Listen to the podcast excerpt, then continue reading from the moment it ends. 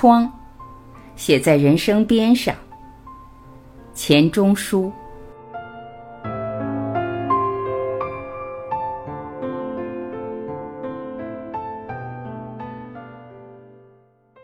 又是春天，窗子可以常开了。春天从窗外进来，人在屋子里坐不住，就从门里出去。不过屋子外的春天太贱了，到处是阳光，不像射破屋里阴森的那样明亮；到处是给太阳晒得懒洋洋的风，不像搅动屋里沉闷的那样有生气。就是鸟语也似乎琐碎而单薄，需要屋里的寂静来做衬托。我们因此明白，春天是该镶嵌在窗子里看的，好比画配了框子。同时，我们悟到门和窗有不同的意义。当然，门是造了让人出进的，但是窗子有时也可作为进出口用。譬如小偷或小说里私约的情人就喜欢爬窗子。所以，窗子和门的根本分别，绝不仅是有没有人进来出去。若据赏春仪式来看，我们不妨这样说。有了门，我们可以出去；有了窗，我们可以不必出去。窗子打通了人和大自然的隔膜，把风和太阳都引进来，使屋子里也关着一部分春天，让我们安坐了享受，无需再到外面去找。古代诗人像陶渊明，对于窗子的这种精神颇有会心，《归去来辞》有两句道：“以南窗以寄傲。”沈容惜之易安，不等于说只要有窗可以平跳，就是小屋子也住的吗？他又说：“夏月虚闲，高卧北窗之下，清风飒至，自谓西皇上人。”意思是只要窗子透风，小屋子可成极乐世界。他虽然是柴桑人，就近有庐山，也用不着上去避暑。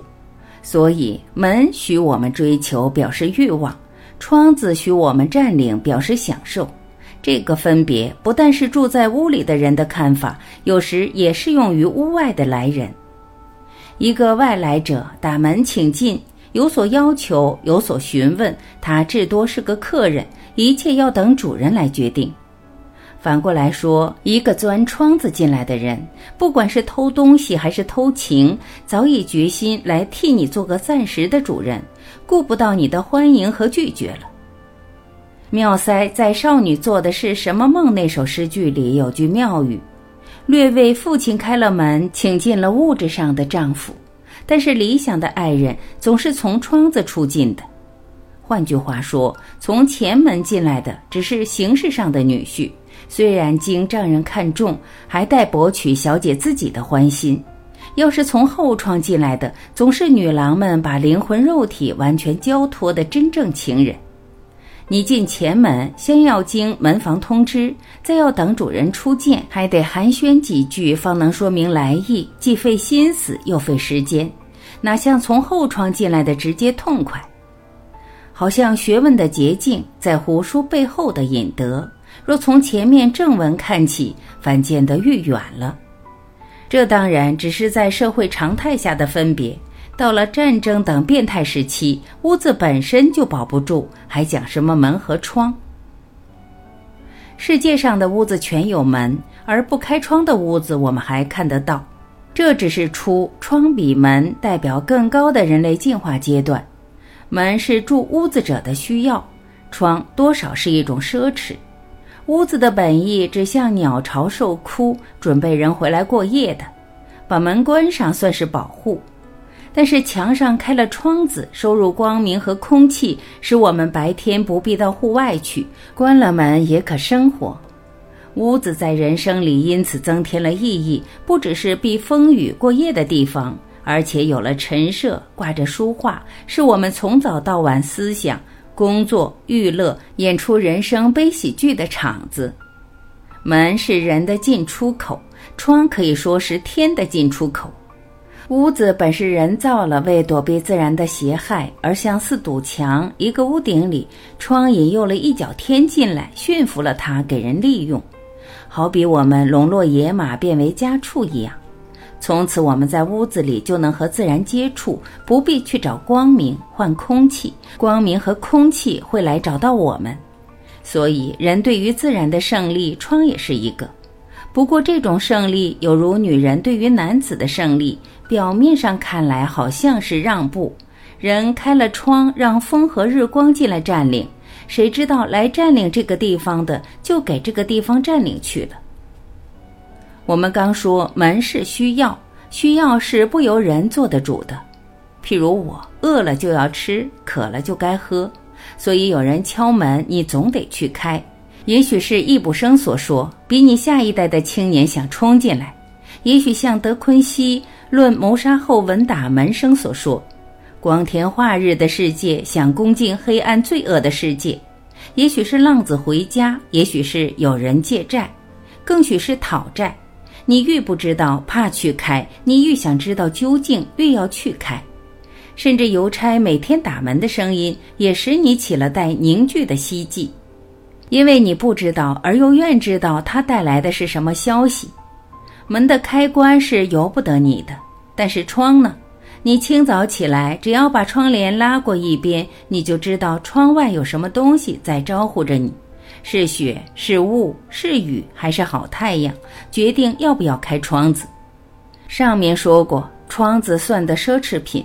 奢侈品原是在人看情形斟酌增减的。我常想，窗可以算房屋的眼睛。刘熙释明说：“窗聪也，于内窥外为聪明也。”正跟凯罗《挽歌起句》所谓：“双瞳如小窗，佳景收粒粒。”同样的，只说这一半。眼睛是灵魂的窗户，我们看见外界，同时也让人看到我们的内心。眼睛往往跟着心在转，所以孟子认为乡人莫良于眸子。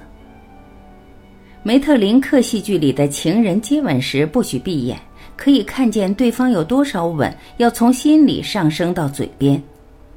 我们跟戴黑眼镜的人谈话，总觉得捉摸不住他的用意。仿佛他以假面具相对，就是为此。据艾葛门记一八三零年四月五日歌德的谈话，歌德恨一切戴眼镜的人，说他们看得清楚他脸上的皱纹，但是他给他们的玻璃片要得眼花缭乱，看不出他们的心境。窗子许里面人看出去，同时也许外面人看进来。所以在热闹地方住的人要用窗帘子替他们私生活做个保障。晚上访人只要看窗里有无灯光，就约略可以猜到主人在不在家，不必打开了门再问。好比不等人开口，从眼睛里看出他的心思。关窗的作用等于闭眼。天地间有许多景象是要闭了眼才看得见的，譬如梦。假使窗外的人生物态太嘈杂了，关了窗，好让灵魂自由地去探胜，安静地默想。有时关窗和闭眼也有连带关系。你觉得窗外的世界不过尔尔，并不能给予你什么满足。你想回到故乡，你要看见跟你分离的亲友，你只有睡觉，闭了眼向梦里寻去。于是你起来先关了窗。因为只是春天，还留着残冷，窗子也不能震天震夜不关的。感谢聆听，我是晚琪，我们明天再会。